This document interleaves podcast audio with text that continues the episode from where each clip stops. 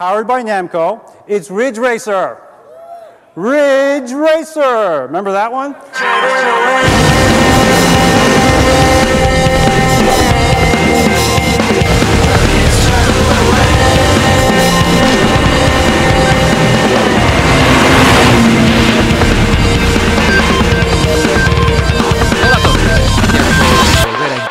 con vosotros, con nosotros, nosotros con vosotros y sobre todo muchas gracias por la confianza que como decimos eh, siempre que empieza un nuevo Meri Podcast depositáis desde hace tanto en este equipo. En este equipo retro además que eh, bueno, aprovecha la mínima ocasión para recordar eh, momentos de nuestra vida, muchos de ellos compartidos entiendo con los que estáis ahí pendientes de, este programa y, y aprovechamos también un poco la ocasión, como sabéis, presente, un poco la actualidad, para tematizar nuestro espacio retro quincenal. Lo hacemos en esta ocasión mirando las consolas de nueva generación, como hicimos en nuestro anterior programa, pero no para hablar de los títulos de la eh, generación anterior, que de alguna manera, como recordáis, y si no habéis oído el programa, ya os insto yo a que lo, hagáis, porque merece la pena. Digo, explotaban de alguna forma ya profundidad las máquinas eh, que cedían paso a las eh, nuevas. Y en esta ocasión nos fijamos en las nuevas para vertebrar nuestro programa con aquellos títulos que, bueno, de algún modo fueron los encargados de descubrirnos las bondades de las nuevas máquinas generación tras generación. De eso va a ir un poquito la cosa. Hablamos de eh, aquellos juegos que, como digo, acompañaron en el lanzamiento a sistemas eh, que ahora ya consideramos clásicos, porque estamos a las puertas de. Bueno, ya casi que no, ¿no? Habrá mucha gente que está disfrutando de las nuevas máquinas. Esta nueva generación novísima en este momento y queremos recordarlos. No hace falta que sea estrictamente el día uno, pero sí esos primeros meses en los que todavía uno está eh, descubriendo de qué es capaz el nuevo sistema. Como ha habido ya unos cuantos, eh, estos que están y que os voy a presentar, aunque ya los conocéis de sobra aquí pendientes de deciros sola, digo que hemos vivido ya unos cuantos, unas cuantas eh, décadas nos observan, pues van a salir seguro con un montón de juegos míticos con los que, como digo, dimos los primeros pasos en diferentes máquinas. Fran, eh, ¿cómo estás, tío? ¿Todo bien? ¿Le estás dando a la Play 5 hablando de nueva generación, a la, Xbox? ¿Estás jugando con las nuevas máquinas o estás muy ocupado y no tienes tiempo? Muy buenas, Juan. Pues estoy muy ocupado jugando a, Play 5. A Play 5, que, que sí la, que la tengo. Hemos hecho cobertura en la revista estos últimos días y he estado analizando el Miles Morales. Como, que, como tú sabes que hiciste, sí. el, hiciste el guion el otro día.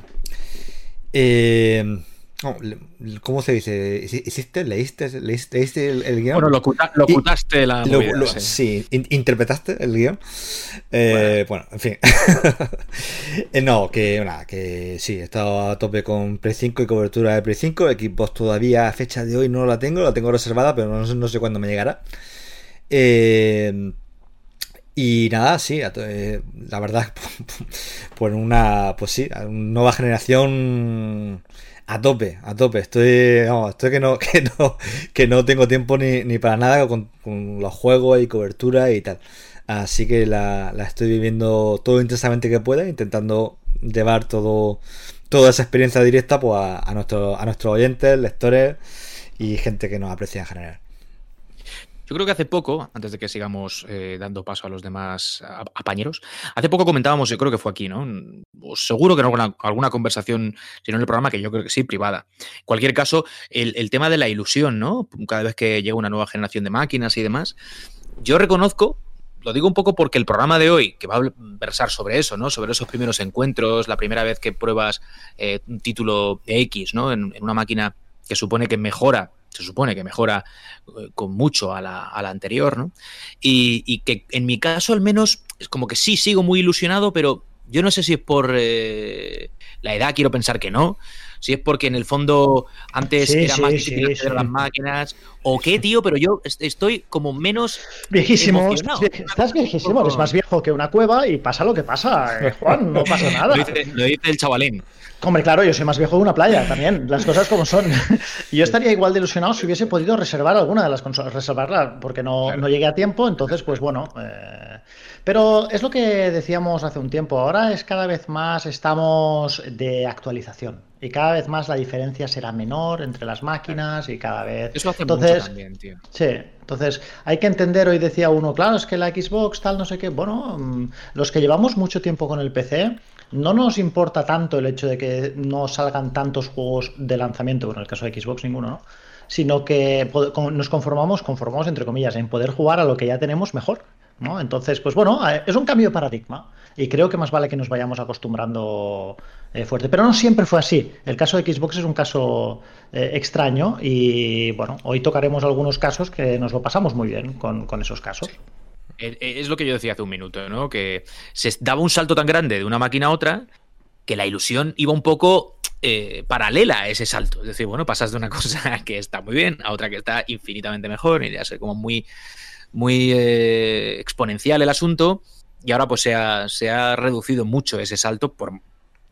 Eh, es decir, yo no estoy quitándole mérito a las nuevas máquinas, ni mucho menos, pero sí que es verdad que, bueno, estamos ya un poco curtidos o no cansados en el sentido negativo de la palabra, sino que hemos visto tanto que sorprendernos es un poquito más difícil. Entonces la ilusión hay que buscarla por otras vías, De, todas maneras, de, todas maneras, Juan, por darte un motivo para la esperanza, eh, hay una cosa que eso que has dicho es, es cierto.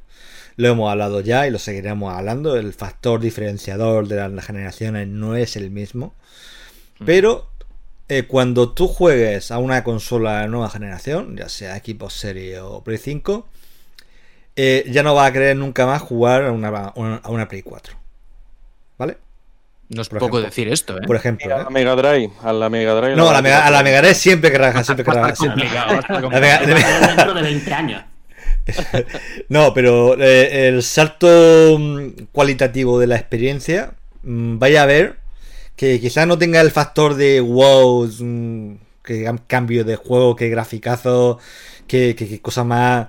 Pero todo lo que rodea a esta nueva generación y lo que incorpora, que son cosas que a lo mejor para el usuario de PC le pillan un poco, digo, vale, pues esto ya lo tengo ya hace tiempo. Pero para el usuario exclusivo de consola eh, va, a ser un cambio, creo que mm, patente. Y ya te digo que no va, que una vez que juegue a Play 5 o a Xbox Series, ya la, la consola anterior va directamente al armario. Además, porque como que puedes jugar tantos juegos de Play 4. Bueno, eso, claro, obviamente. Es que esa va a ser otra. Es que, es que si no, el catálogo que tienen los dos no lo puedes despreciar. Eh, eso, por, eso por es que además están jugando, están jugando muy a esto, porque ahora mismo, el mismo hoy he estado yo viendo cosas de juegos de lucha.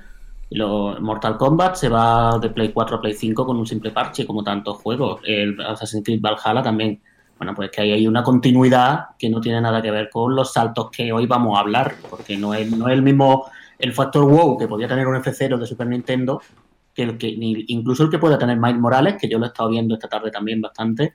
Le tengo muchas ganas a ese juego y, y dices, vale, pero no, mm, aunque gráficamente sí es cierto lo que tú dices, Frank, que se ven muchas cosas ahí que dices, vale, sí, sí que estoy en una consola nueva, pero que el juego mm. es una continuidad bastante evidente. Así que, no sé, yo la verdad es que no tengo tampoco, o sea, el, factor comprarte una consola, mm, yo creo que esa ilusión la voy a mantener todavía. No, sé si a lo mejor mucho más que antes, mucho menos. Por, pero por otro motivo, claro. yo tampoco quiero que parezca por lo que digo que me da igual. Es por vicio, claro que sí. Claro.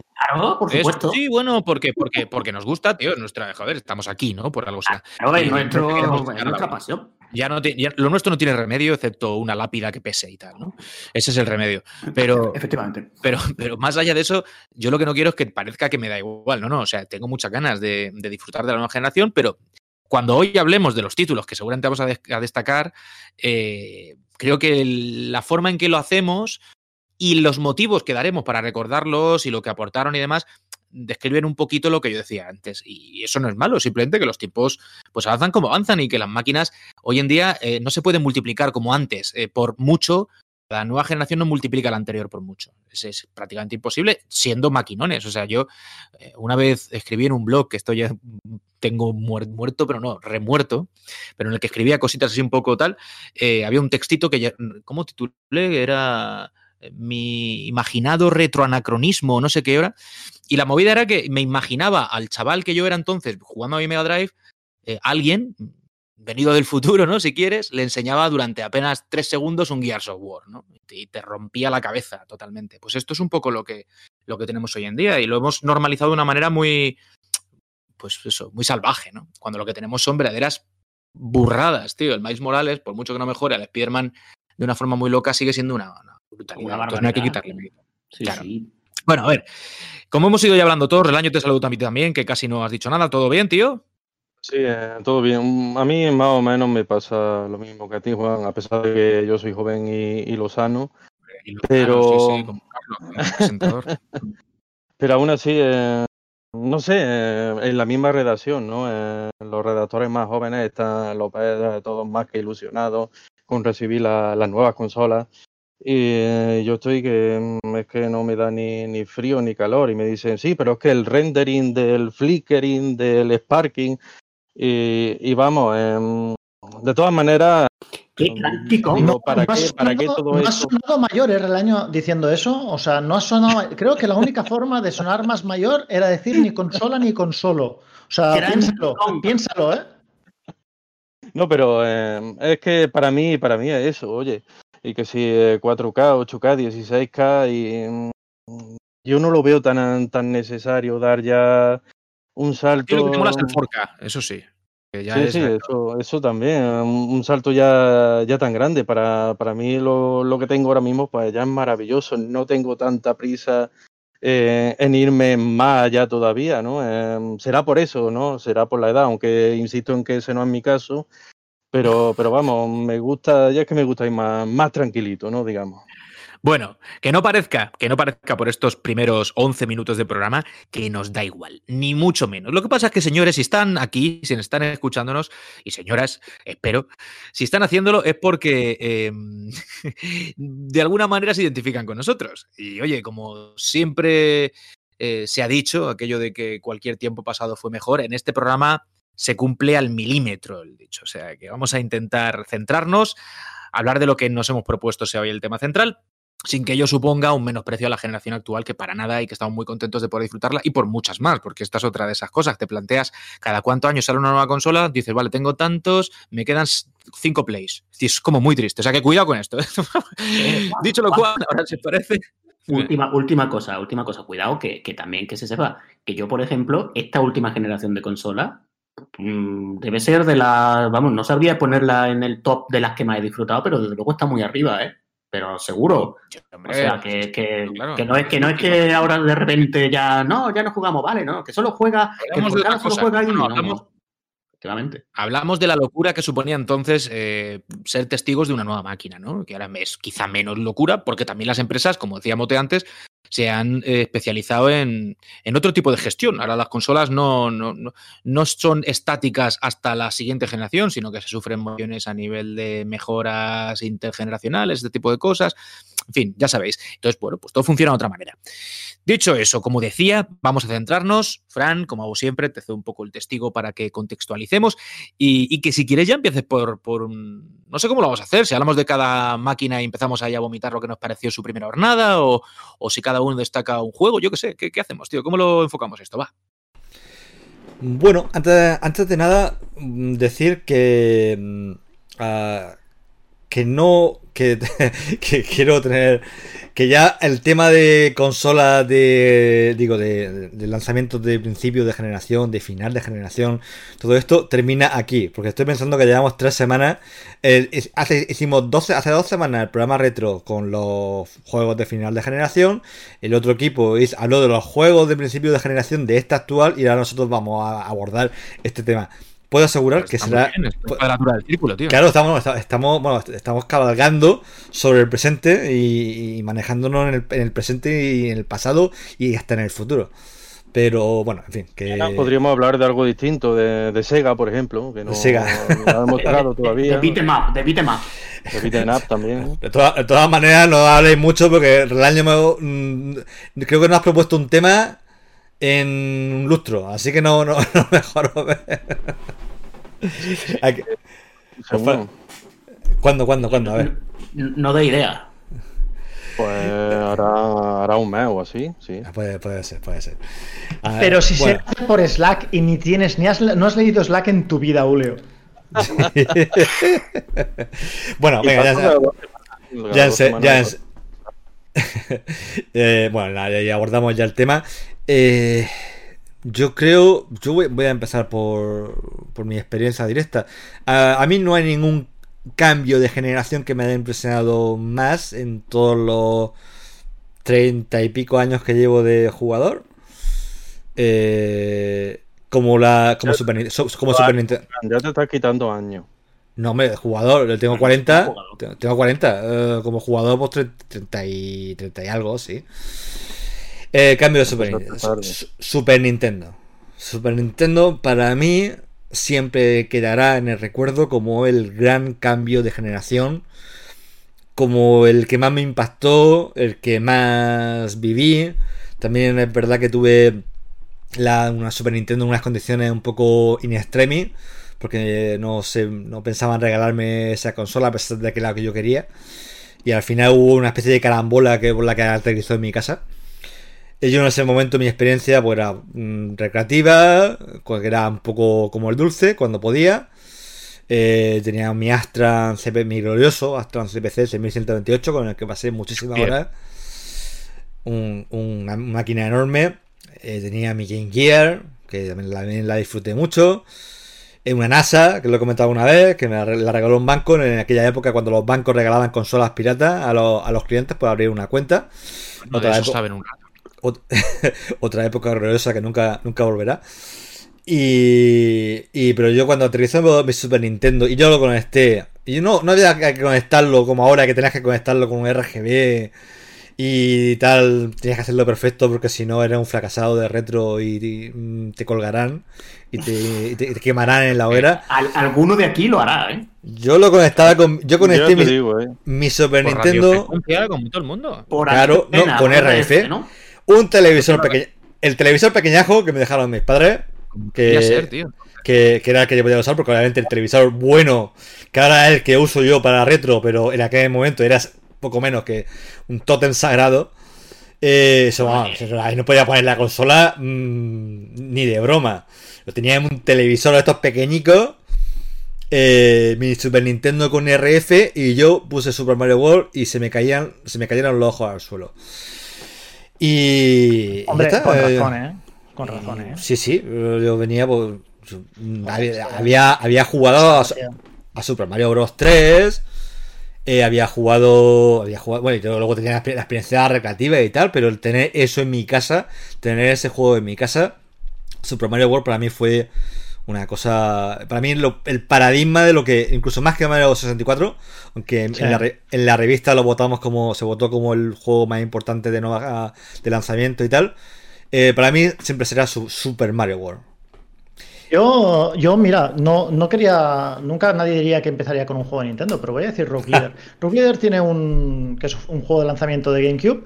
Yo voy a decir Rogue Leader por dos razones principales. Una que, bueno, fue mi primer gran título que analicé para esta revista, así de viejo soy, ¿vale? Creo que fue en el año 2001, 2000, 2001, 2002 debía ser, ¿no? Rogue Leader, ¿te suena? Eh, Fran. Sí, 2001 2002, sí.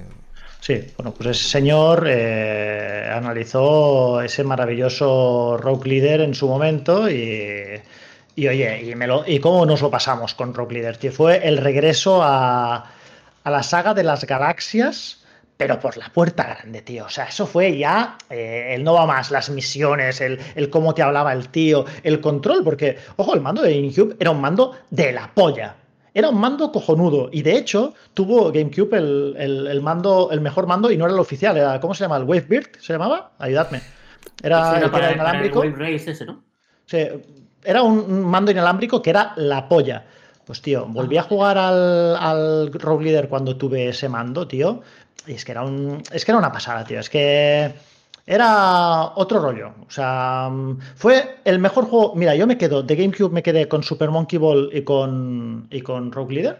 Pero es que Rogue Leader fue. Yo, yo vi eso y dije, bueno, ahora sí que estoy en. Es la experiencia de, la, de Star Wars que me esperaba. Y me la ha dado GameCube, porque no me la dio PlayStation 2 y no me la dio X. Bueno, eh, ojo, habíamos tenido Kotor, ¿no? En, en Xbox, si no recuerdo mal. Pero no, Eh, como, la- no como lanzamiento. No, exacto. Y tampoco como una experiencia de Star Wars definitiva, ¿no? Era más como. Y es, poster- es poster- título- es poster- es posterior, y luego tener el tema. obviamente está basado en el mundo y tiene mucho de ese espíritu de Star Wars, pero claro, Rock Leader era, era, eran las películas. Era un juego, y además era un juego licenciado. Sí. ¿Sabes? Que Kotor también era un juego licenciado, Era pero juego, quiero decir, sí. no, no era, no era como Mass Effect, que era, ¿sabes? Que era, que era Sí. Kotor 3, ¿sabes? Era- este, este era, por cierto, noticia, ¿eh? para los que no lo habéis escuchado todavía, que vuelve Mass Effect, ¿eh? Así Sí, como sí. quien no quiere la cosa. A bueno, ver, pues eso, con ese me quedo yo, con Rogue Leader. Por cierto, eh, eh, Mote, esa generación, la generación de GameCube, eh, tiene. eh, em- yo creo que podremos debatirlo en este, en este programa porque eh, a nivel de competencia de juegos de lanzamiento entre las diferentes consolas, pues estamos, esa, en esa generación se engloban el lanzamiento temprano de Dreamcast, que también tuvo, que seguramente ahora comentaremos uno en particular. El, lanza- el lanzamiento de Play 2, que tenía también su juego importante de- de lanzamiento y exclusivo además de ella. Tenía GameCube, que apareció en 2001, si no recuerdo mal, en Estados Unidos y 2002, eh, 2001-2002 apareció en la consola. También tenía juegos de lanzamiento exclusivos y muy, propios, el Rogue Squadron, el, el, el Melee, no, el, el Melee, Super Smash Bros. eh, creo que era el Melee.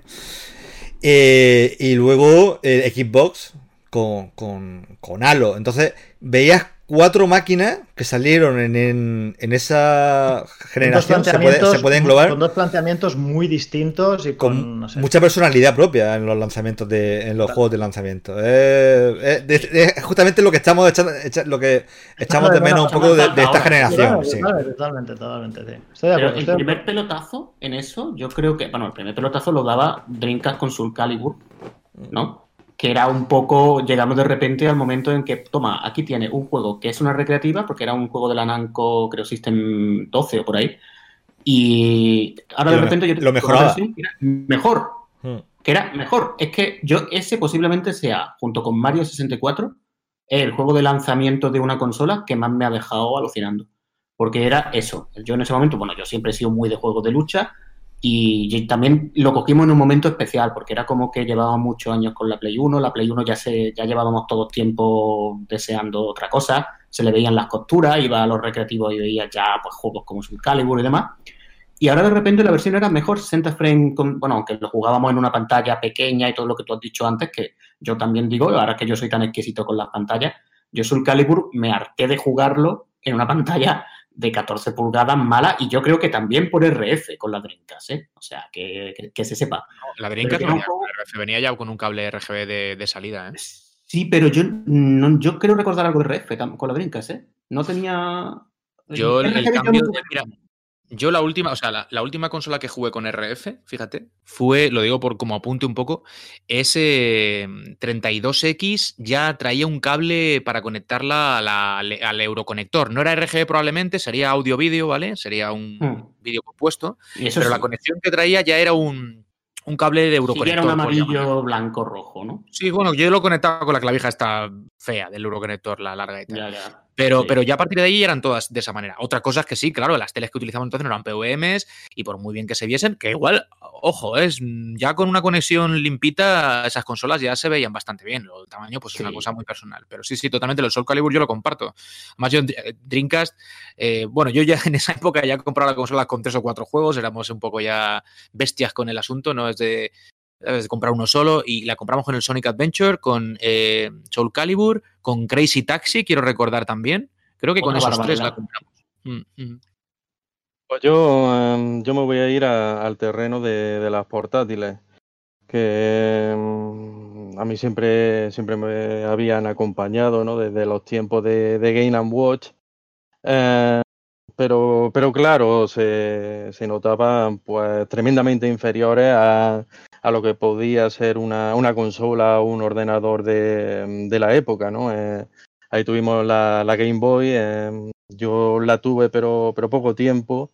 La Game Gear sí, sí la tuve más, más tiempo, pero mm, acabé comprándome una Mega Drive y Game Gear la, la dejé de lado eh, prácticamente por eso, ¿no? Eh, porque mm, digamos que necesitaba más, más potencia, sobre todo ya cuando llegaron los, los, los 16 bits.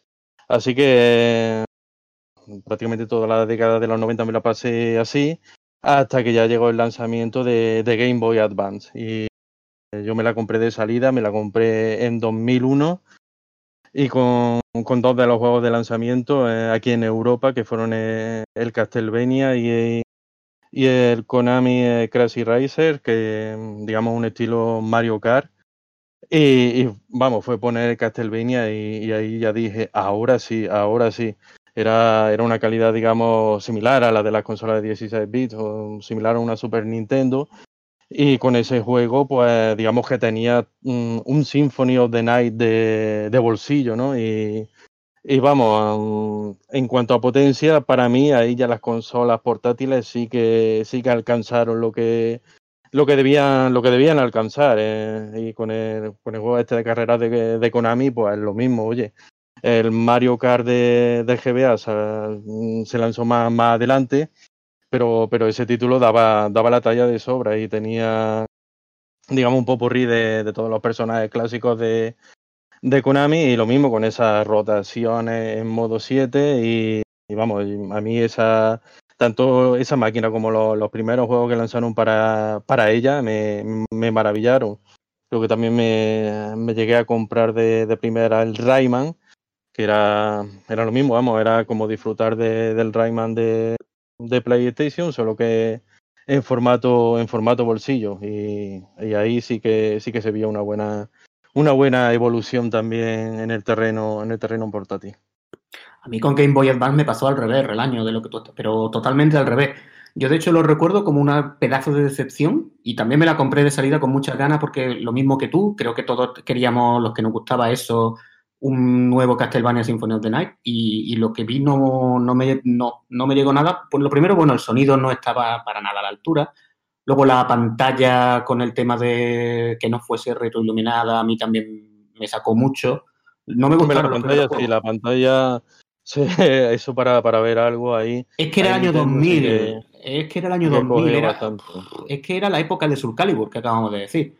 Entonces, no sé. Eh, pero yo era sobre todo eso, ¿no? Eh, tenía muchas ganas, digamos, que en el terreno consola, consola se, se llegara a alcanzar, digamos, una calidad similar a la de los 16 bits, eh, que sí, que anteriormente había, estaban ahí, estuvieron ahí la Turbo Express, la Nomad, pero esas ni la olimos por aquí y también tuvieron una, un recorrido bastante corto, ¿no? Pero, pero GBA al final se, digamos, se asentó en el, en el mercado, eh, luego Nintendo la mejoró con la SP, que al fin, al fin tenía la, la retroiluminación e incluso se, se transformó pues, en un verdadero baluarte de las dos dimensiones, ¿no? En una en una época en la que ya juegos 2D prácticamente no, no los veía en consola y sin embargo eh, en, esa, en esa portátil podía seguir disfrutando de ello. Estoy contigo ahí, ¿eh? yo también. Eh, es verdad que la no, no, fue una decepción, la, la, pantalla era un problema, digámoslo así, pero íbamos a lo que ya conocíamos, es decir, se había eh, habla mucho de la consola antes del lanzamiento, sabíamos que no iba a tener eh, luz la pantalla y aunque es verdad que verla a veces era un poco complicado si no te salías a pleno sol, yo en la playa la disfruté mucho, debo decir. A mí la consola decepcionarme, al contrario, me, me, gustó mucho, recuerdo el Final Fight con, le tengo un aprecio brutal, el Yoshi's Island, o sea, juegos que como te decía al año habíamos estado jugando en Super Nintendo ya en las últimas etapas de la, de la máquina y, y, que de repente podías tener contigo en cualquier sitio. Además, la consola a día de hoy sigue siendo vistosa, es decir, eh, hay mods para ponerle iluminación y es que ya se convierte con sí, pantallas sí. IPS, se convierte en un bicho increíble, es muy bonita, Ahí es sí. muy, juguete, muy juguete, que es algo que a mí me gusta en las consolas, que tengan un toque eh, consola, si queréis, clásica, ¿no? En ese sentido. O sea, yo por eso estoy, estoy un poco con relaño. A mí me gustó mucho, también la compré de salida y, y con un buen puñado de juegos y también con ese Castlevania al que le di bastante caña. Debo decir que a mí que la, la SP, para mí yo creo que quizá el, la, no voy a decir la mejor porque suena muy categórico, pero de las consolas que más he disfrutado. De mmm, no solamente de por, la, SP, la, la, SP, además que con, con, la forma, el diseño, sí, ese, sí. esa manera en que el diseño sí. que tenía era, era prácticamente la, perfecto. sí, sí, que se cierra y tal es la hostia. O sea, yo he disfrutado. Yo la original me gustaba, pero tenía el problema de la pantalla, de la pantalla, que a mí me pasaba un poco como Carlos. Ah, no iba con la expectativa de, de sonido y tal, no. Eh, yo creo que a nivel técnico estaba muy bien y los juegos tenían muy buena pinta y los disfruté en esa primera, pero desde luego yo cuando empecé a disfrutar de realmente de, ese, de Game Boy Advance fue con SP, la verdad. La batería recargable también, que ya no tenía que estar pendiente de, de las pilas. Sí, a mí se le puede por cierto, ¿eh? batería recargable a la consola. Es una, de las es una de las consolas que más, que más, que más he jugado. ¿Cómo habláis de, de, Game Boy, tío? Y no citáis el mejor juego de inicio de la historia que fue Tetris. Mm. no, es que era la eh, es que claro, es el. O sea, sale una consola con Tetris. Que Tetris es probablemente. Si no lo metes en los tres mejores juegos de la historia es porque lo has metido el uno indiscutiblemente, ¿no? y. Hostia, es la mejor consola de, o sea, el mejor lanzamiento que ha tenido nunca nada. O sea, fue algo espectacular. Nadie, o sea, ¿quién se pensaba eso, tío? Ahora en serio, ¿quién se lo pensaba? O sea, ¿quién se pensaba el éxito que iba a tener? Mm, no sé, un, juego en general, entró todos los públicos, que además fue una cosa em, que a mí me llamó mucho la atención, que cualquier persona, cualquiera, daba igual quién, em, tíos, tías de todas las edades, padres, madres, podían coger eh, la Game Boy y jugar una partida al Tetris. juego que no necesitaba de ese virtuosismo, de esa retroiluminación, no necesitaba de nada. Es un juego mm, fundamentalmente perfecto. ¿No? O eh, fundamentalmente, me refiero a, los fundamentos. ¿no? No, tiene, no tiene fisuras, tío.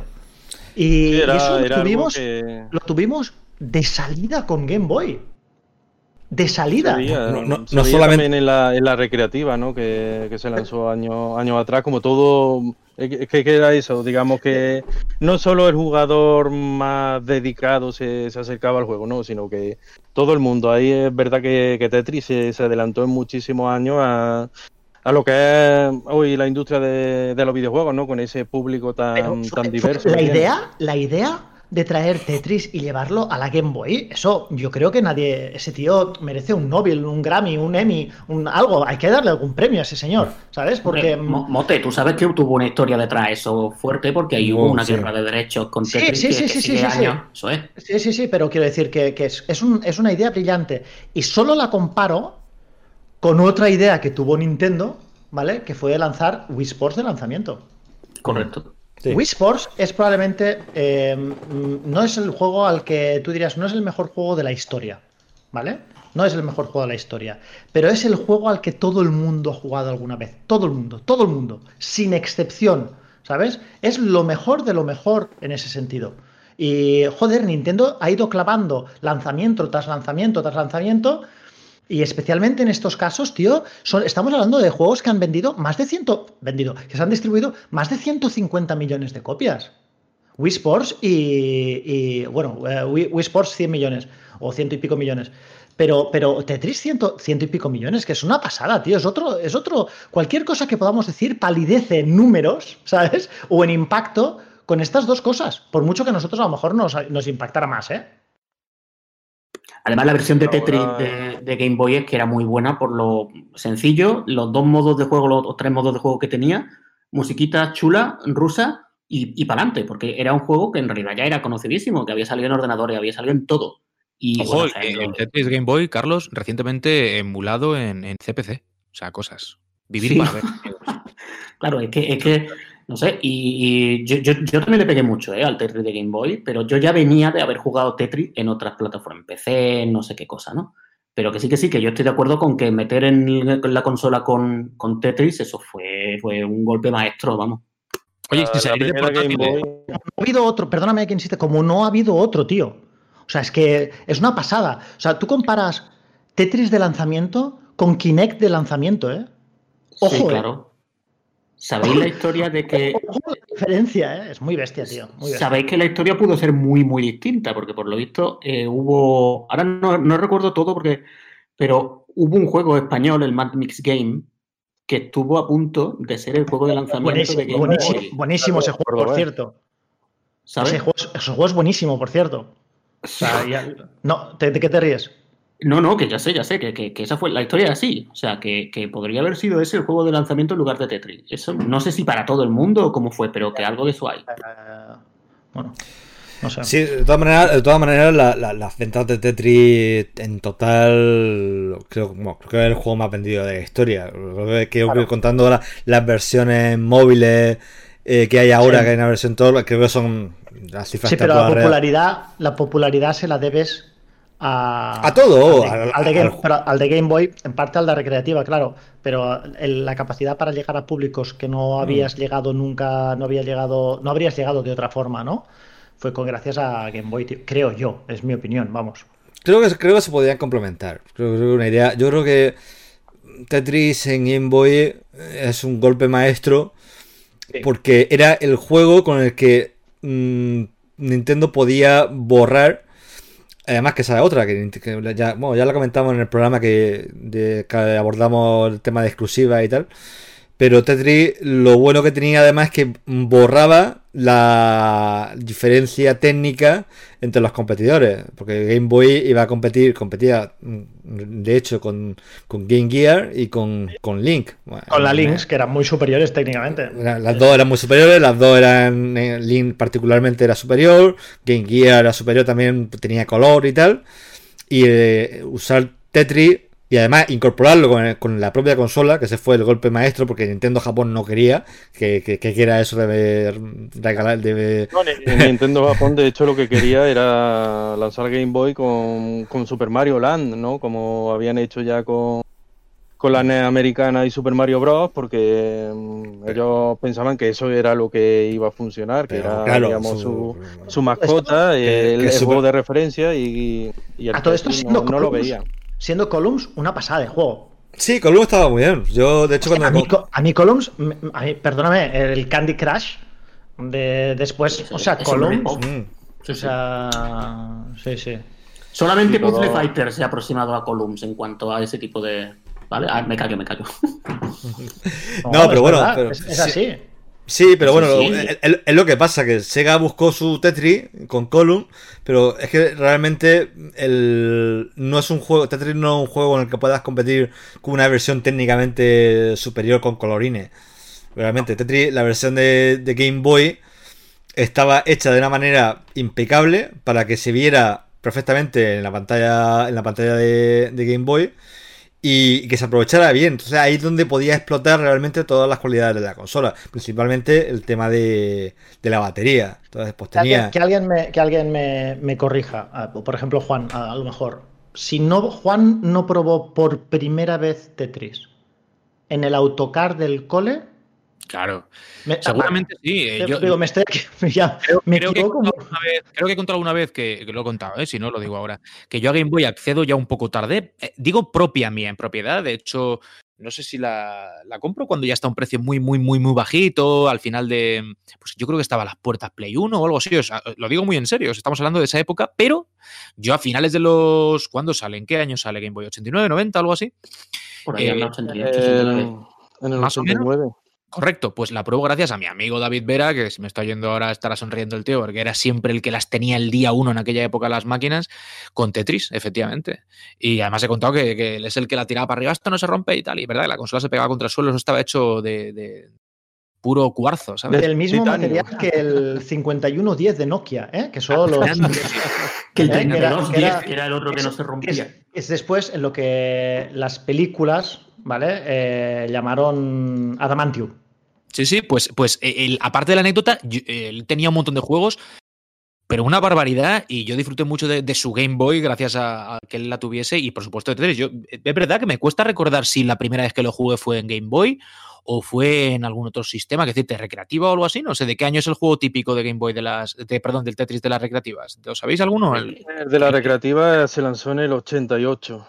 O sea, que estamos hablando de que por ahí por ahí lo. Pues Pero no sé que ya todo el mundo más o menos, que más que menos, había probado alguna versión de Tetris en PC, ¿eh? Vamos, por lo sí, menos. sí, versiones anteriores también, también hubo. Eh, creo recordar que el Tetris original, el Tetris ruso, es del 85, o sea que a partir de ahí ya empezaron a salir versiones. Sí, pero, pero por ejemplo, yo tenía un, un Amstrad CPC a finales de los, de los 80 y a Tetris no se le hacía mucho caso en ese ordenador y hay una versión, no sé de qué año es el lanzamiento, ¿vale? Eh, yo creo que de verdad el gran público llega con la versión de Game Boy. O sea, que lo que tú dices, Motes, seguramente le ha pasado a mucha gente, que la primera vez que lo que lo cató fue en una Game Boy. O sea, ese juego, digamos que está asociado al ADN de la máquina y lo estará para, para siempre. Pero bueno, yo quería también pasar un, en fin, un poquito la, la cortina de la historia para hablar de otra portátil, porque está bien que hablemos de Game Boy, pero a lo mejor merece un, un episodio aparte, o de Tetris, ¿no? Que seguramente ellos dos merezcan no uno, un montón de, de Podcast Retro. Que es el lanzamiento de, de- de la PSP. ¿PSP? PSP. Ah, Yo hice cola a las 12 de la noche en el centro mail de, mi ciudad para, para comprarla y también se me generó una expectación brutal, porque admitámoslo, más allá de que pues Sony ya haya abandonado un poco por imposible el terreno de las portátiles, con PSP no lo hizo mal y, y era un maquinón increíble. O sea, Era, era una consola que la sostenía Final. entre las manos y no te lo podías creer, ¿no? Que tener, digamos, ese nivel, ese nivel en una portátil. alucinante, la- tío. Yo con, con el primer Ridge Racer ese que traía, no me acuerdo cómo se Mm. llamaba. Eh, ¿Cuál era el que traía? No sé exactamente qué, qué- Eh, Creo que, qué creo que se, llama, se, llama así, Ridge Racer o quizá Evolution o algo así. Ridge No. Racer, no puede ser con una S, no me acuerdo. Bueno, es igual, cómo se llame, pero el, el que me salía de lanzamiento. ¿Y, y con qué otro juego fue? Pues no recuerdo. ¿Cuáles había más en ese momento? Voy a Tío, yo lo empecé con el puto Metal Gear Acid. Yo O sea, yo, nos dividimos los juegos. No, tal, mote, tú haz este. Sí, claro, es un Metal Gear, claro, para mí, qué duda cabe. Era un puto juego. El Metal, Metal Gear Acid, no sé si lo recordáis, es un puto juego de cartas, ¿vale? Sí, sí. Es un puto juego de cartas que me hicieron jugar en puto japonés. Yo no me enteraba de nada del Metal Gear Acid. O sea, eso, o sea, ¿de qué coño te ríes, cabrón? O sea, tuve que jugar a esa puta mierda sin enterarme de nada. O sea, si ya cuando me dieron la, la, la Play, o sea, cuando yo, antes de escribir en PlayStation, esto creo que lo he contado alguna otra vez, yo escribía para una revista que se llamaba um, Absolute PlayStation International. Y, en esa revista me pasaron el Gran Turismo y me lo pasaron en japonés. Y hostia puta, el Gran Turismo, tiene buena pinta este juego, ¿no? Pero claro, tenías que sacarte los carnés y te los decía, ¿cómo te los tenías que sacar? Te lo decía en japonés. Yo no me enteré de una puta mierda y el Gran Turismo lo único que sabía era ir a hacer las carreras únicas, ¿sabes? Y, y la repetición, eso sí me lo aprendí. Todo lo demás, una puta mierda. Pues con el ACID ni eso. O sea, fue terrible esa experiencia. Y así estrené yo la puta mm, PSP mientras todo el mundo Rich Racer. Dice mi Sí. hermano que solo con el Rich fue, o sea que vale, ese fue el que la inauguró. y es un pepino de título, ¿eh? La, Yo la, la PSP eh, recuerdo que, que la inauguré con el, con el Twisted Metal Head On. eh, que era un título que. qué raro, qué raro, ahí empieza Hombre, tu movida. un Metal, eso para mí, eso para mí era, era gloria bendita. Y era un título que aquí en Europa tardó muchos meses en salir, pero yo lo compré americano antes de que saliera incluso la consola en Europa. O sea que antes de tener la PSP, tuve yo el Twisted Metal Head On y claro, en cuanto me compré la, la PSP, lo, lo estrené con esa obra maestra absoluta de- del terreno portátil. Sí, bueno, pese, yo estoy con vosotros, con, con- con- Juan. No, no, no, con- no, obviamente no con Mote. Por cierto, Mote, el análisis de Metal Gear Acid, ¿qué tal? Guay, ¿no? ¿Qué, qué nota, qué nota le pusiste? No me toques los Eh, cojones. nueve y medio. Nueve y medio. Que lo vea, lo voy a, bu- Obra lo voy a- lo- lo voy a buscar, lo voy a buscar. No, pero yo, yo, yo la PSP la importé, japonesa, y te tardó eh, tiempo con, con me que me costó una pasta. Eh, pero lo- yo iba ahí, eh, me ponía en las cafeterías, creo, que- creo que lo he comentado una vez, o en el autobús, me ponía con, la, con, con PSP y con Ridge Racer en un momento que no estaba en el mercado y la gente flipaba. La gente flipaba. Yo, yo Pues si la flipaba. todos de importación japonesa, Juan, nos la trajo, ¿quién nos la trajo? Nos la trajo el chaval aquel, ¿cómo se llamaba? El, Eh, Luis, el- no. no, el, el de Guacha, ¿no? ¿Cómo se llamaba? El, el de. Hostia, Eh, ¿cómo ¿Emilio? se llamaba? Sí, No. yo creo que sí. ¿el Roja Emilio? Yo creo que sí. Yo creo que las pilló él. Pues- pues y nos las trajo a ti, a mí, al señor Nacho Ortiz y a. ¿Quién más? Albert Hill, seguramente. Puede ser, puede ser. Sí, sí, O sea, sí. es, puede ser tranquilamente. O sea, yo lo recuerdo así. Si no es así, mm, bueno, a ver, Sí, no, ¿esto no, perfectamente. Igual hace Pues, un tiempo, 15 un tiempo. años. Un tiempo, sí, sí. Eso sí, no, la, no, no, no, es que no la, la regalasen, no, no, la compramos con, nuestro dinero, que no, que no era, era ningún regalo. Pero oye, eh, la verdad es que Racer, además, un gran juego, se veía. Debo decir que, ahora, que, hace poco lo, lo probé en, Creo que fue en Vita. Eh, y no recordaba. eh, Fíjate lo que hace el tiempo. Que, que era un juego que tenía bastantes jaggy. Y era algo que que se, que se observaba en la época. Pero yo no tengo para nada. Yo cuando lo vi, digo, yo recuerdo esto como mucho más eh, fashion. Que a veces también tiene, te pasa con, con, cuando echas la vista atrás. Que tienes un recuerdo idílico de algunos juegos. Y luego te lo pones y, y, te ghosting, y el ghosting y, de esa y, pantalla, y te cuentas tío, unos ghosting y un y unos ya. jaggy y una y dice esto no lo recuerdo yo yo, yo recordaba yo, Yo, yo la, yo el la ghosting experiencia- sí, yo en esa, en, esa época sí, sí, sí. el ghosting no era algo que nosotros vivíamos. No, no era algo porque en nuestras pantallas pues no existía. En el CRT no existía el concepto de, de ghosting como tal, ¿sabes? Y, hostia puta, eh, llamaba mucho la atención, Fran, pero... Algo del terreno portátil. en el pero terreno era, era un lujo era un, era un acostumbrados. lujo al final al final lo que veía era esa pedazo de pantalla con un pedazo de juego que no había nada parecido a nivel portátil con esa Era, música digamos, como una mini PS2, ¿no? Como tener una, Claro. una mini Sí, PS2 por debajo, PlayStation sí. 2 en las manos. Mm. PlayStation 1,5. Y yo, yo no la estrené, la verdad es que yo no sentí la necesidad hasta el Ultimate Ghost and Goblin, que me extraña que no lo habéis ya mencionado, porque me parece. Pero no es de salida, ¿no? Pero Claro, Ultimate- el Ultimate no fue- lanzamiento. no fue mucho después, ¿eh? No- De- es un juegazo, pero yo creo que lleva la consola ya un tiempo. yo creo que tenía un tiempo eh Al menos, al no- menos no tanto, dos o tres no años llevaba ya, ¿Sí? ¿eh? Ostras, Sí, pues yo, sí, yo sí. fíjate, yo no sentí la necesidad de comprarme en la PSP hasta ese momento. Ahora fue salir ese juego y para adentro. Sí, sí, igual el mismo Castlevania, el que recopilaba, ¿sabes? El Symphony of the Night y tal. Esos juegos los he disfrutado mucho, pero claro, son posteriores del lanzamiento ese. Y. Sí. De lanzamiento también eh, el Wipeout, eh, que creo que era el Pulse, que, que sacaron también aquí en Europa de, de lanzamiento y también era, era un Mm. título alucinante, vamos, eh, a todos los niveles, tanto sonoro como, como visual, eh, que sí, como decía, se, estaba ahí el ghosting, pero es que no, le, no echaba cuenta, no echaba cuenta con, con lo que tenía delante, ¿no? Además, esa pantalla panorámica 16 novenos, que fue una, una de las primeras, digamos, consolas que, que popularizó eh, ese formato dentro del mundo del videojuego, era, era algo increíble, vamos.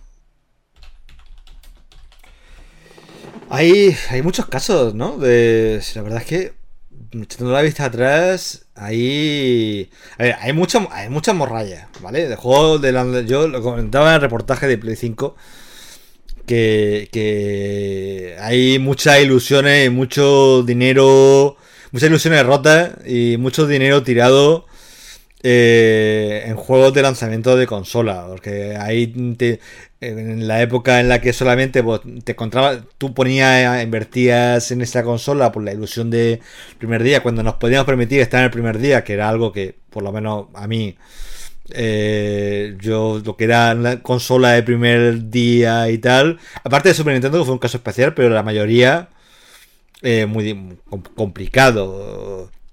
Eh, por ejemplo, sí, Nintendo 64 eh, sí la conseguí. Además la conseguí el lanzamiento o yendo, iba de tienda en tienda preguntando por una y no había ninguna. Y al final la encontré, yo creo, en la última tienda de Murcia, eh, que había una, me la llevé me- y me- con mi Mario 64. Y, y obviamente, pues, ¿qué, qué podemos decir de Mario 64? Era una experiencia definitoria de lo que iba a ser 3D. Es un, una obra maestra absoluta. Si es que no tiene. No tiene vuelta. de- No se le puede llamar otra cosa. No solamente era un gran juego. Yo ya he comentado al principio. Yo siempre diré. A mí siempre me gustará más Super Mario World que Mario 64. Eso, eso es el Fran jugador. El Fran profesional. El Fran consciente del peso en la historia de los juegos y tal. Mm, pocos juegos de lanzamiento va a haber. Poco o ninguno directamente. Va a haber como Mario decir, 64. Esto que acabas de decir, que lo has decidido, que lo has decidido, ¿eh? Lo has decidido, lo has decidido porque no sé hablar. Lo, has dicho, dicho, de forma dicho, tan casual. La diferencia entre el flan jugador y el flan profesional es mm, parece una tontería y a lo mejor no viene a cuento lo que estoy diciendo, pero es algo que necesitamos bastante más en esta industria. ¿Sí? La diferencia entre distinguir qué es lo que nos gusta y qué es lo, entre comillas, objetivamente bueno. ¿Sí? Eso es lo que necesitamos. Y lo cuelo aquí, y alguien dirá, este tío, ¿qué coño hace colando aquí? Pero no lo cuelo aquí por, por porque sí, es porque de normal veo muchas, muchas veces, muchas, muchas veces, que, que bueno, que se nos cuelan a todos, ¿eh? a lo mejor, se nos cuelan fan, cosas de fan dentro de las opiniones más subjetivas, ¿sabes? Más teóricamente que deberían ser más objetivas. Sí, gustos personales. Exactamente. Y eso lo digo porque es importante que, que el oyente, ¿vale? Hablando al oyente, lo sepa. ¿Vale? Que esto que acaba de decir Fran es muy poco habitual, desgraciadamente, dentro de nuestra industria. Hacer la distinción entre qué es lo que yo quiero y qué, o sea, qué es lo que a mí más me gusta y qué es lo que yo creo que... Eso, o sea, que no siempre lo que te gusta es lo mejor y no pasa nada, ¿sabes? Y, vale la pena, no sé, vale la pena decirlo porque no, ya te digo, no, no suele muchas, no, no suele decirlo, yo no suelo piropear a mis compañeros así muy de normal. ¿eh? Te, lo, agradezco, te lo agradezco. No, eh, yo, eh, yo lo, veo Seguro, en el sentido. Podemos decir lo que nos gusta sin tener que escondernos, ¿eh? aunque no sea lo mejor, o aunque apeste. claro, no, no, no, pasa, y no pasa nada. O sea, es bastante respetable decir, oye, yo a mí este juego no es el que más me gusta, tío, pero es que para mí es la polla, ¿sabes? Y eso, decir, hostia, a lo mejor este juego me ha gustado muchísimo a mí, pero no quiere decir que eso le tenga que poner un 9,7 en en un análisis, ¿sabes? Porque puede, hay demasiado de mí en esta opinión. ¿vale? Y esto no lo, no lo tenemos muy, muy arraigado todavía, creo yo. Sí, bueno, eso, lo que pasa es que eso es un debate para, para un programa o varios. Esa diferencia entre la subjetividad y la objetividad y...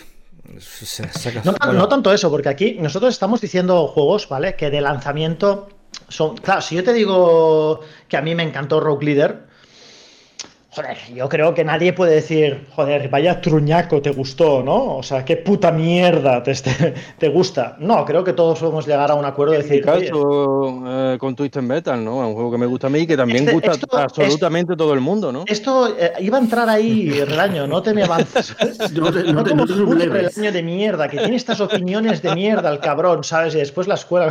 No, ahora en serio, ¿sabes? Que otras. Tú dices Tetris, o dices Rock Leader, o dices, yo qué sé, tío. Eh eh, pues yo qué sé, ¿qué te voy a decir? Mm, cualquiera de los que habéis dicho a lo mejor, eh, joder, mm, se pueden categorizar como grandes juegos, pero habría otros a lo mejor, tío, que yo qué sé, tío. A mí, por ejemplo, me encantó, le eché mucho vicio al Super Monkey Ball.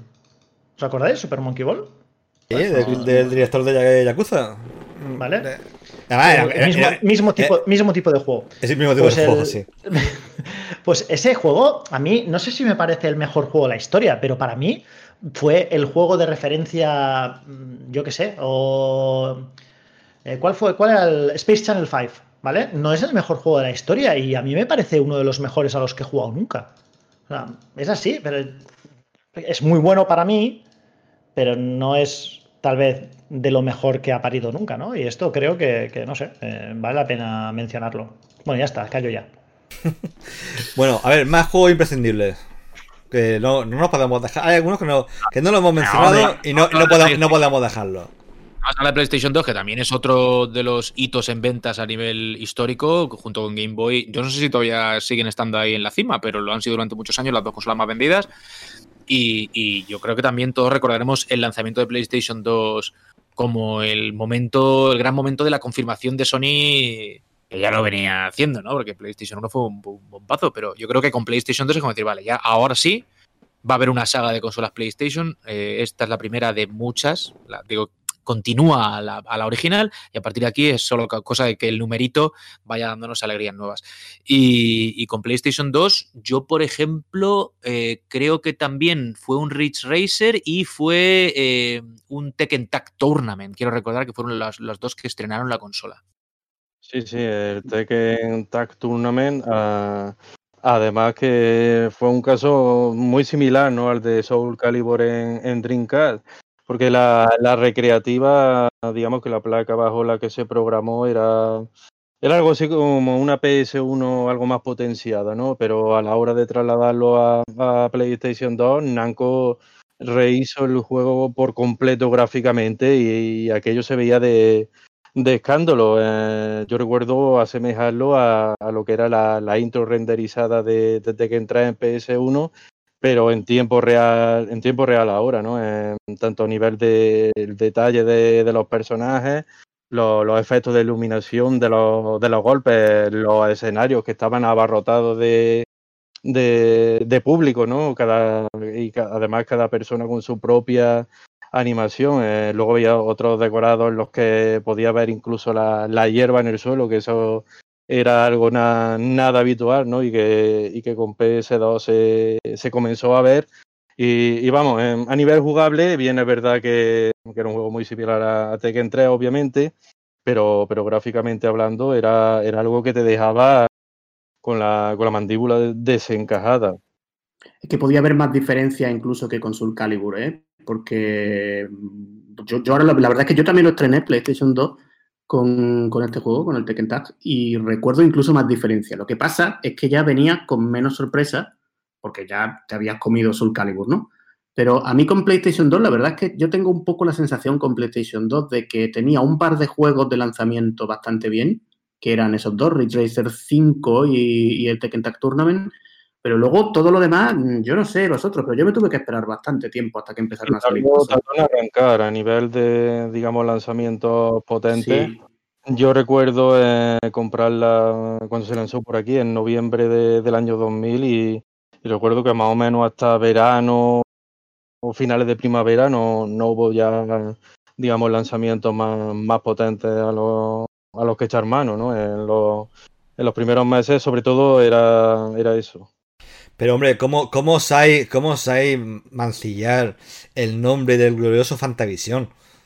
Iba a decirlo, ¿eh? iba a decir Fantavisión. Fantavisión. Imperdonable, ¿eh? Por favor, Fantavisión. Por, amor de Dios. ¿Cómo no, cómo no acordarnos? tenemos que arrodillarnos. Oye, no, Fantavisión. Fantavisión es un caso paradigmático porque es, buen juego, Fantavision es buen juego, pero es el, el juego, es lo que tú dices, lo que muchas veces pasa con, ya, ha pasado, quizás ya no pase más, o, pase siempre, que es el, cuando tú compras una nueva máquina, ¿tú qué esperas de la nueva máquina? Pues tú esperas el juego más... Obviamente cuando, cuando, cuando sabes, cuando sabes que, cómo van a funcionar las cosas, pues no. Obviamente sabes que el, juego más técnicamente puntero de la anterior generación no va a ser el suelo con el que te vas a encontrar en la siguiente generación. Para poder hacer juegos así, pues por lo menos antes eh, tenías que dominar la máquina, tenía que pasar un tiempo, tenía que haber un rodaje y tal. Ahora ya no sé cómo será, cómo acabará la cosa. Pero, pero bueno, eres claro, tú dices, me compro la consola de lanzamiento, me gasto X dinero, voy con toda la ilusión del mundo y con la esa de que me van a sacar, va, se me van a caer los ojos de las cuencas. De las cuencas. Y, y dices, ¿qué juego me compro? Fantavisión.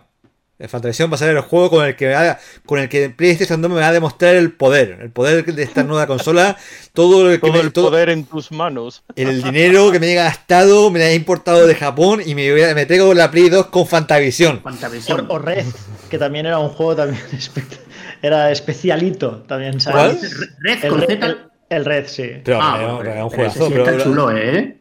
Sí, bueno, pero no te muestra el poder de. No, no, te muestra el poder, el poder de alguien que, se ha pasado con el LSD y ha dicho, venga, vamos a sentarnos aquí. Y, aparte venía de Dreamcast. Aparte venía de Dreamcast. Venía de Dreamcast, sí. dices mucho Soul Calibur, pero ¿no te impactó mucho más el Soul Edge? Por lo que, por lo que tanto que te gusta el género. Vamos a ver, es que yo el Soul, Edge. Sí, el Soul, Edge. Soul Edge, Soul Blade en PlayStation. ¿eh? Sí. El juego puede ser de los que yo he jugado más en mi vida que, quede claro. O sea, además me acuerdo perfectamente que cuando yo vivía con un par de compañeros estudiantes en un piso de estudiantes y nos pegábamos unas palizas, eso que eran tremendas, pero tremendas. Pero no, no, yo, de todas formas, yo, es que al hilo de lo que decía Frank, eh, eso, el, juego que demuestra eh, el poder de la consola y, sobre todo también que ese juego solo puede salir en esa consola, para mí no ha habido uno igual que Mario 64, volviendo un poco atrás. Porque es que estaba eh, no solamente que el juego era bueno, que, se ha demostrado porque ahora mismo lo retoma en el recopilatorio que ha salido, pudiendo decir cosas malas del recopilatorio y es buenísimo, pero es que estaba hecho con el mando de, Nintendo 64 que tú dices, este juego solo puedo jugarlo con este mando. Y eso no ¿Sabes ha el problema, tío? Dime, dime. ¿Sabes el problema de- que se ha dicho, eh? Bueno, yo lo he dicho, seguro. eh, de Mario 64. La consola toca el cielo en el primer título, tío. Estamos Correcto, hablando de. puede ser. Estoy exagerando, pero, pero no tanto. Es decir, estamos hablando de juegos que salen con las consolas en esos primeros meses de vida, ¿no? Que vienen en el, en el primer eh, eh, batch de títulos o apenas unas semanas o meses después del lanzamiento. Y las consolas, por lo general, pues muestran un poquito de músculo, comparas con la anterior y flipas y tal. Pero es que en este caso, la consola dice el primer día: esto es lo que puedo hacer. Y ahora, si tenéis huevos, alguno de los otros desarrolladores lo replicáis. Y no hubo narices a hacerlo. Este es el gran No. problema de Mario 64. No, es que son- Hay un título de, de lanzamiento también de, de PlayStation 2 que yo disfruté mucho. eh, seguro que no podéis imaginaros cuál, cuál voy a mencionar. ¿Cuál será? 3, ¿Cuál ¿cuándo será? saldrá, Relaño? Dios mío. No, no, de, de PlayStation 2. Con PlayStation 3 entraré ahora, ¿no? Pero Ah, vale, de vale. PS2, eh, después de, de probar el Tekken Tag eh, Tournament, eh, alquilé un, un- uno de los juegos que había de lanzamiento. No tenía ni idea ni de cómo iba a ir ni, de- eh, ni nada, pero vamos, fue ponerlo en, en la consola y me enamoré por completo de él.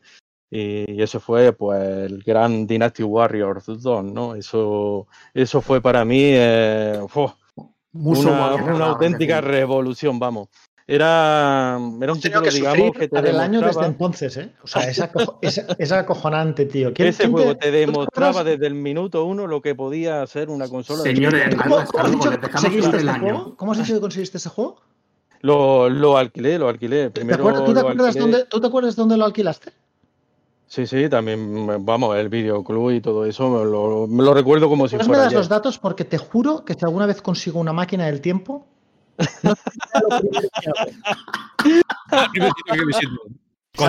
Eh, eh, encontraría, o- o- encontraría otro de los 50 millones de musos que hay y, vol- y volvería Los igual. datos más precisos que me puedas dar sobre ese momento, el año, día, lugar, ¿sabes? No sé si será lo primero que hago. Te- Mira, Relaño, te lo juro, ¿eh? te lo garantizo. Bueno, el hecho de que igual ahora mismo siga rayando con el Motor Storm significa que igual no lo he conseguido. Pero, pero si puedo hacerlo. algo de Motor Storm, pues sí, estamos ya callándonos porque yo, yo creo que ya está calentando. Relaño está ya calentando. no, esto es Estoy Motor ya Storm, con perdón, el perdón. ahí. Con el, con el Dynasty Warriors. Sí, te lo, así te lo digo, Relaño. No será lo primero que haré. Pero te prometo aquí delante de todo el mundo, de los compañeros de la audiencia, que si tengo la oportunidad voy a borrar ese momento de la existencia y hacer, crear una- Va a crear una paradoja temporal. voy a hacerte y hacernos. Nada, Un no favor. será la nuestra. Sí, sí. Oye, eh, estamos hablando de Play 2, eh, paralela un poco, además el comienzo también de una línea, eh, línea heráldica ¿no? dentro de la historia del videojuego que llega hasta hoy. El lanzamiento de la primera Xbox eh, también tuvo su- sus cositas, ¿eh? O sea, la, la tochérrima primera Xbox trajo un buen puñado de cositas buenas al principio. Yo tengo dos, dos cosas que decir con, con- Xbox que me parecieron muy, muy bien. Primero, que trajo eh, tanto Xbox como Xbox 360, pero Xbox con- concretamente trajo dos cosas muy buenas para mí. Una, el disco duro para guardar las partidas. Se acabó el tema de las memory card. Las memory card fueron una fuente de dinero para Sony increíble. O sea, yo no sé si, si yo creo que ganaron más dinero con memory cards que con la Vita o con la PSP o con la Vita y la PSP juntas, probablemente. ¿Vale? Fue, una, fue un- un- un- unos ingresos y era algo que podías perder, era algo que podía que muchas veces funcionaba mal, eh, etc. Y Xbox trajo el disco duro y trajo la posibilidad de poner cuatro mandos simultáneamente sin necesidad de multitap. ¿Os acordáis de los multitaps? Los adaptadores de cuatro. Pero eso Sí. ya lo tenía Nintendo 64 y Dreamcast. Bueno, pero quiero decir, tra- a ver, trajo. ¿Y dónde están esas consolas ahora? Joder. Ah, estamos- ¿Hablamos de, de- de- de competidores serios o hablamos de, de- vale. de gente extinta? ¿Sabes? O sea, puedo ser más, insul- puede ser más insultante si quieres, ¿eh? Forcada es Vale, vale, vale, bueno. No, tienes razón, es verdad, ¿sabes? Pero, pero quiero decir, trajo algo. El disco duro fue para mí mm, y, y- y se demostró estándar en, los, en, las, en, las, en las generaciones posteriores. Y trajo algo. Sobre Mm, todo eso, tío. al- no, o sea, ojo, el hardware que trajo, trajo algo innovador, entre comillas, al, público. Trajo, forzó a Sony a hacer algo mejor. ¿Vale? Y a confluir con el PC. Forzó, forzó a Sony a hacer algo mejor, que eso está bien. Eh, hoy tenemos una, hermosa batalla entre estos dos titanes y esa gracia es una especie de, de Nadal y Federer, ¿no? Esa base de hacerse mejor el uno al otro, ¿no? Y Halo, yo cuando vi por primera vez Halo, me pareció una puta mierda. ¿Vale? Yo lo vi y dije. me pareció una puta mierda, es verdad, por, por la, los colores que utilizó, las, la forma en la que tenía de mostrar las cosas en pantalla. El gilipollas ese del jefe, Te ha falta decir algo así, ¿sabes? ¿Quién es, quién es ese subnormal? ¿Sabes? me está, ¿Sabes? No, pero me, me pareció aberrante de, de, de, el color, tal, no sé qué, ¿no? Pero yo creía que mm, o sea, pues si tú juegas a Halo, por ejemplo, ¿no? Y después vuelves a jugar juegos de que entendíamos como top de la época de, PlayStation, por ejemplo, como Time Splitters, te das cuenta de la diferencia que hay en el manejo, en, el, en, lo, como en, la inteligencia artificial de los enemigos.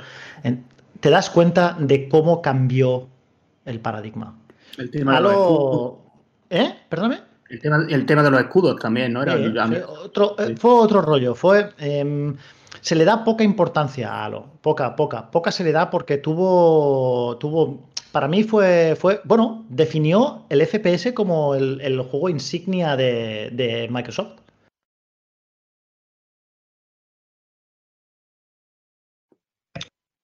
He terminado aquí, eh, por si alguien quiere añadir algo. ¿eh? estamos, meditando, estamos meditando. normal, normal. Ah, vale, vale, vale. El silencio que precede. Yo creía que me había desconectado, ¿eh? No, yo, yo creo que eh, Redaño está calentando para algún juego de PlayStation 3, creo yo, ¿eh? No sé, no sé si habrá. venga, vamos, vamos a entrar ya. dale ahí, dale ahí. Tírale ya, corre, venga. Calienta que sale, Relaño. Yo,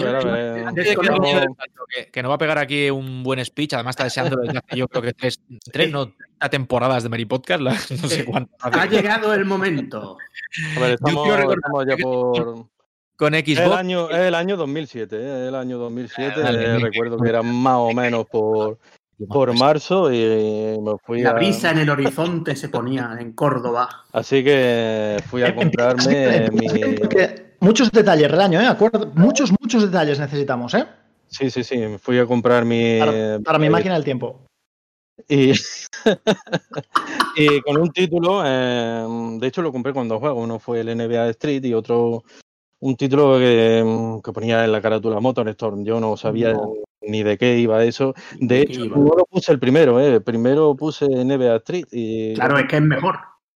Ya cuando llevamos unas cuantas horas jugadas, eh, pues digo, voy a probar este, este juego que, parece que tiene buena pinta, ¿no? Y vamos, eh, fue ponerlo y fue, mm, digamos que un éxtasis, ¿no? Eh, entré en una especie de, estado C en que mm, todo lo que, lo que era la realidad a mi alrededor eh, quedó, quedó difuminada, ¿no? Solo, solo veía la, pantalla y la imagen del televisor con, con ese juego. Y vamos, en el juego en ese desierto, que era una carrera entre camiones, entre coches, motos, ahí estaba todo, todo mezclado, esos, esos efectos especiales, ese barro que te parecía que te salpicaba en la, en la cara, ¿no? Todo lo que decimos ahora de, de la realidad virtual, que si con esto la, la, experiencia es completamente distinta, pues Motor Storm ya te lo daba y sin necesidad de ponerte gafas de realidad virtual ni ponerte nada nada, no, sé que no hacía falta ningún otro, ningún otro accesorio, era, eras tú, eh, el mando y, la pantalla y el juego y todo eso, pues eh, digamos que formaba un único ser, ¿no? Y entonces, pues ya no quería jugar a nada más, ya no quería jugar a nada más.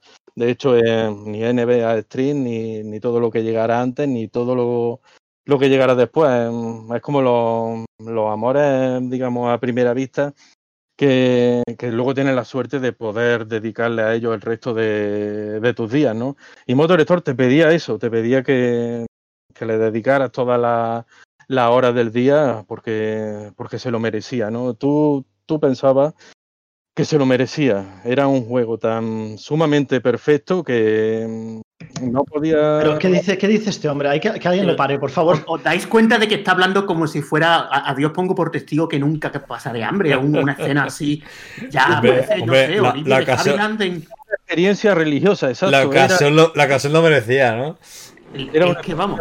religiosa, era, digamos, era ver, ver la luz, ¿no? Eh, re- revelar Todavía sigue, tío, mira. todo lo que son los.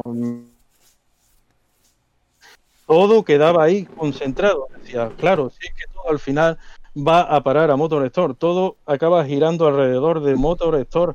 Y, y entonces, mm, bueno, sí, podía llegar a esperar la segunda parte, pero hasta que llegara la segunda parte no había, no había nada más que otra cosa. Un juego simplemente, simplemente, no es que fuera perfecto, porque iba más allá de, de la perfección. La perfección se le quedaba corta, se le quedaba corta. Vale, vale. Eh, Mira, mira cómo ha sido de Cuco, que no ha dicho dónde compró el juego, ni, ni nada de todo eso, Por- no por- lo por- ha dicho. por si porque acaso. Sabe lo que puede suceder. Yo, en serio, Sabe que puede ser borrado de la existencia. ni Tetris, ni Mario 64, ni of Rage 2, nada, nada. A partir de ahí fue, fue un antes, un después y un A durante. partir de ahí, Relaño dejó de jugar videojuegos. De- Debo, debo- debo decir que Storm estaba, estaba muy bien. Eh, No, no voy a decir tanto como, como Relaño. Eh, pero Motor Storm, ojalá hubiera un juego ahora para esta generación tipo Motor Motor Storm, porque era un juego que, que, que veía, realmente veía un salto técnico interesante y era un buen juego para, para lucir Play 3, desde luego. Hasta, eh, de hecho, hasta que hasta que no jugaba a Motor Storm, estaba ciego. Te habías pasado toda eh, la más absoluta ceguera hasta que ya tuviste delante Motor Storm. Si es que es así, si es que es así. Se puede- se puede Bueno. Juan, ataca, ataca, que, que te- que te- que te has quedado con la palabra en la boca. estamos, estamos sujetando, realmente esto en directo, la, la gente no lo sabe, pero realmente estamos en directo en una sala y estamos apartando ahora mismo, a- estamos llamando a seguridad ahora mismo para que- a quitarle a, a Relaño el micrófono. Llévese a este señor. A mí me gustaría seguir hablando sobre todo de, mm, De digamos, la Es que ha tenido Musou y Motor Storm. ¿eh? Bueno, O sea, Muso ya está, ya, sí, ya hemos- lo, hemos- lo- lo hemos emocionado demasiado, sí, sí, sí. Traedle, traedle algo con pixelar para que se calle, ¿sabes? Algo, algo así que le dé alergia, ¿sabes? Bueno. Algo con Skylines. Fra- Fran, Fran, mándale ahora mismo. Juan, oblígalo, ¿cómo se tiene oblígalo que- Juan, analice ¿Cómo se tienen que Pon- orden, pon Drive? orden, Juan. Que Motor Store debería ser Madre declarado patrimonio de la humanidad. Pero, pero ahora mismo, pero ahora mismo. Yo no sé. Hay que llamar a, a la ONU y hay que llamarla ya. Porque Juan, no- Juan creo que se ha, se se ha- se ha suicidado directamente. Lo, lo- que lo no hemos perdido. Yo estoy esperando que se le gaste la batería. A ver si Sí, hombre, entonces podemos estar aquí esta mañana. ¿no? No, no. Tienes, tienes suerte, tienes suerte porque su mujer lleva muchos años así esperando y mira, ¿sabes? O sea, al final se tuvo que casar por decir, "Hostia, ¿sabes? No, te- no tengo más remedio. En fin. Motor Store debería ser juego de lanzamiento en todas las consolas. Que sale la Switch, pues el primer juego Motor Store. Que es el equipo serio, el primer videojuego Motor Store. Y, y vamos, eh, que Sega saca una nueva consola, una Dreamcast 2, 3 o como se llama. El primer lanzamiento Motor Store. Tiene que ser Sí, así. Oye, Imponte- todo esto, imponte, meto algo, Juan, meto, imponte, algo, meto algo de actualidad donde no toca en un programa retro. ¿Qué va a hacer? Dice que, dicen que Microsoft va a comprar alguna, alguna empresa japonesa. ¿Vosotros qué creéis que puede ser esto? ¿Creéis que hay alguna posibilidad? Ya sé que Vete- se ha hablado. Vete a saber. Konami. Pero, no, Konami no, pero ¿tú ¿Konami crees que qué? podría llegar a comprar Sega? Bueno, po- poder comprar, poder comprar lo que le dé la gana. Sí, pero, sí, pero te lo imaginas. ¿Qué haría? Para- para- para ¿Cómo, qué? te, cómo- cómo te sentirías? ¿Cómo, te- Bueno, sí, para, para Game Pass, no, si Sega tiene. Sega, tiene- bueno, Sega tiene que Creative Assembly, tiene, tiene Sí, sí. cosas interesantes que pueden venir muy bien para Game Pass. Eh, pero no sé, no, no, no, no lo veo con, no lo veo con mucho fuste, la verdad. Pero bueno, eh, no lo veo tan llamativo como comprar Bethesda, sinceramente. No por faltar al respeto a Sega, ni mucho menos, que tiene grandísimos juegos ahora mismo, tiene un catálogo muy chulo y tiene estudios muy buenos. Pero como golpe de efecto no. Ya. ¿No? Yo, hostia, hombre, que yo lo vería muy bestia, ¿eh? No sé, tío. A mí de repente sale mañana Microsoft y te dice que hemos comprado Sega. Hombre, sería un, Sega sería un shock, no, me- no, no quiero. No- tío. Tía. dices, hostia, que a lo mejor realmente el impacto real, ¿no? A nivel de juegos que decir, a lo mejor tampoco es tanto, ¿no? Pero como, como golpe de efecto, tío, no sé. Hombre, yo preferiría otra, otra empresa antes que Sega, ¿no? Alguna que todavía hiciera algún juego, algunos juegos buenos. Pero. Perdona, perdona, pero Sega hace, hace, los, Yakuza, que son juegos magníficos. si empezamos con realidad, se me acaban los argumentos. O sea, yo no he venido aquí a decir cosas que sean verdad, ¿sabes? Yo he venido aquí a provocar. ¿Vale? Entonces, si vienes tú y me dices, no, pero es que hace juegos buenos, pues francamente, eh, no sé, yo no lo veo, ¿sabes? O sea, no, no estoy viendo como, pero yo creo que sería un golpe de efectazo. Además, igual así le daría un poco de entrada en Japón, porque francamente Microsoft y Japón son como agua y aceite, ¿no? No, no acaban de, de encajar, no sé. Yo, mm, ojo, ¿eh? Ojo, ojo, ojo que Microsoft, que Phil Spencer tiene la, cartera suelta. Igual tú no lo sabes, Fran, pero perteneces a Phil Spencer. Igual no lo sabes, ¿eh? O, a Disney. ¿En qué quedamos? Harán dos, joder. Lo mismo estamos a, mitad. Tengo un 50% de ser. En fin, em, pues nada, yo creo que hemos hecho un repaso interesante. Evidentemente, cuanto más atrás nos fuésemos, más difícil es concretar qué es lo que acompañó a las consolas de salida seguramente también menos impactante, o entre comillas ese menos impactante, porque entiendo que quienes eh, pues recuerden el primer día de Mega Drive, que no sería como tal un día, sino a lo mejor unas primeras semanas, eh, en España, pues también recordarán títulos de lanzamiento. Yo recuerdo títulos eh, de las primeras jornadas de la consola en territorio PAL, pero no sabría decir con exactitud si fueron los que acompañaron a la máquina. Pero sí vi cosas que en su día me, sorprendieron mucho. Y por supuesto, podríamos hablar de Sonic, o podríamos haber hablado de Sonic CD, que también salió apenas en Europa, hablo, ¿eh? apenas cinco o seis meses después del lanzamiento de la máquina, que es un, buen bicho, o, o, cosas similares. Pero como decía, cuanto más atrás, más difícil. Yo creo que hemos eh, centrado el tiro en las consolas que sí que ya tenían como un día muy concreto y para las que eh, todos tuvimos como cierta expectación por el cambio que yo decía al comienzo del programa. Y creo que está muy bien, como siempre invitamos a, la audiencia que nos, eh, nos comparta en los comentarios de YouTube sus recuerdos de esos primeros títulos y si os parece podemos ir, podemos ir cerrando por aquí y empezar a pensar ya en el, en el siguiente tema, que como te decía Fran, debería ser ya de otra cosa. O sea, esto ya de las generaciones para que vaya allá ha estado muy bien. Yo creo que hemos cerrado un círculo interesante entre el podcast retro y el otro. Pero, pero tenemos que ir empezando a pensar en, temas un poquito más allá, que, no, no, va a resultar difícil, porque bueno, hay muchas cosas de las que rajar, o sea que. Sí. Retro hardcore. no, sí, hay muchas cosas. Creo que tocaba un poco este ciclo porque, a fin de cuentas, cambios de generación no pasan todos los días. Pero, y creo que era curioso, y lo retomaremos ojalá dentro de 5 o 6 años cuando haya otras nuevas consolas. Eh, pero, pero bueno, creo que, tocaba. Y, bueno, sí, seguramente no, los lectores, los, lectores, en este caso los oyentes nos recordarán algunas cosas. Por ejemplo, Super Mario Bros. de, NES, creo que salió en Estados Unidos y puede solamente en Europa con, con, la consola, no en Japón, pero sí en, en Occidente, por ejemplo, que es también otro juego muy importante de, lanzamiento. En fin, que hay, que hay mucho, hay mucho que cortar, hay mucho que cortar. Eh, yo la verdad, no hemos hablado de F0, por ejemplo, en Super Nintendo. No es un juego tan de la talla de Super Mario World, por ejemplo, pero joder, pero un juego también importante, también muy bueno y muy icónico también de, la consola por todo lo que implicaba con el, con el modo 7 y todo esto.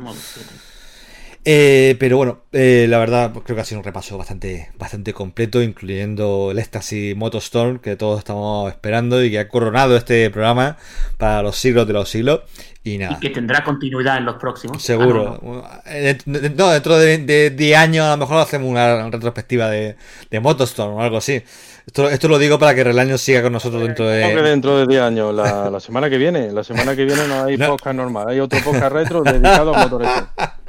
Bueno, nada, que un, un enorme placer estar aquí con, con, todos vosotros. Espero que hayáis disfrutado del programa y nos seguimos escuchando, leyendo o lo que gustéis aquí en Ministerio en vuestra casa. Un saludo. Bote, un abrazo, tío. Ha sido un placer una semana, una quincena más y espero veros oíros o hablaros dentro de 15 días. Qué bonito.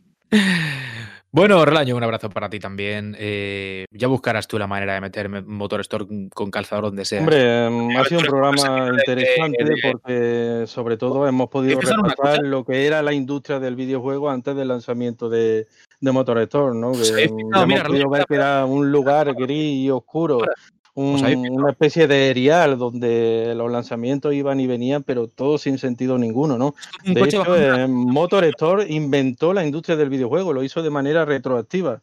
Eh, en cuanto se lanzó, digamos que todo lo que, lo que, no solo todo lo que vino después, ¿no? Sino lo que ya había habido antes, pues llegó, digamos, a, a ser mm, iluminado por, por, el, por este videojuego. Proceduralmente. Está, a punto de que, de que, Juan vaya de Madrid a Córdoba a pegarte un tiro.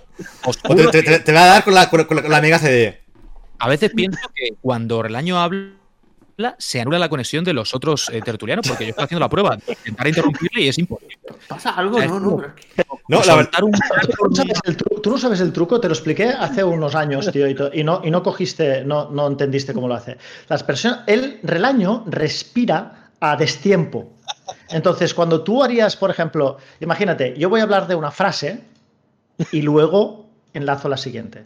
Relaño hace así. Yo voy a hablar de la frase y luego enlazo la siguiente. ¿Entiendes? Como hace la respiración fuera de, tiempo, el cabrón, claro, te, te, de alguna forma te, jode, ¿sabes? Te jode. No, entras a interrumpirle porque siempre lo pillas a mitad de frase, nunca lo pillas entre, entre frases. Aprendí gracias a Motor Store, como, como todos los demás. De hecho, eh, yo también aprendí a andar gracias a Motor Store. Vale, vale, vale, vale. Que le corten ya el micro, por Dios. Juan, Ahora, fuera de coñas, debe, debemos inspeccionar esta aplicación que usamos para grabar el programa en remoto y ver si hay algún botón para, como en los programas de televisión, silenciar los micros. Esto lo necesito yo urgentemente. Esto o hacer la edición, yo, Fran, solo por joder la marana, porque claro, es que esto es imposible. Esto no hay forma de darle, de darle forma. Eh, valga la redundancia. Eh, Carlos, despídete. Me, despido brevemente, no sin antes recordar que en vista de los sucesos de hoy, pues eh, en alguna ocasión espero poder mm, acometer un monólogo sobre juegos de samuráis con personaje con brazos robóticos. Ahí lo dejo. Un abrazo, chicos. Bueno, gente, es que nos escucháis. Eh, sobre todo que pese a la ensalada de voces que momentos puntuales el programa de hoy ha tenido, hayáis eh, disfrutado de lo que os hemos contado, que os hayamos hecho recordar buenos momentos y que tengáis como consecuencia de ello, pues ganas de reencontraros con estos eh, humildes servidores vuestros dentro de 15 días. Nos vamos ya, como hacemos siempre, dándos las gracias y empezamos a pensar en el siguiente tema para el Meri Podcast Retro. Un abrazo grande y hasta entonces. Chao.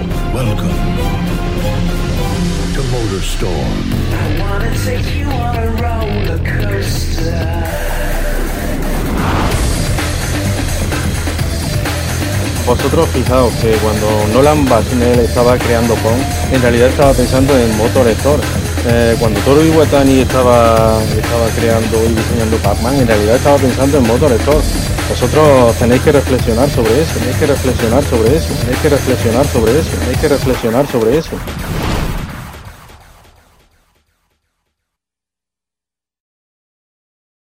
Motor Store.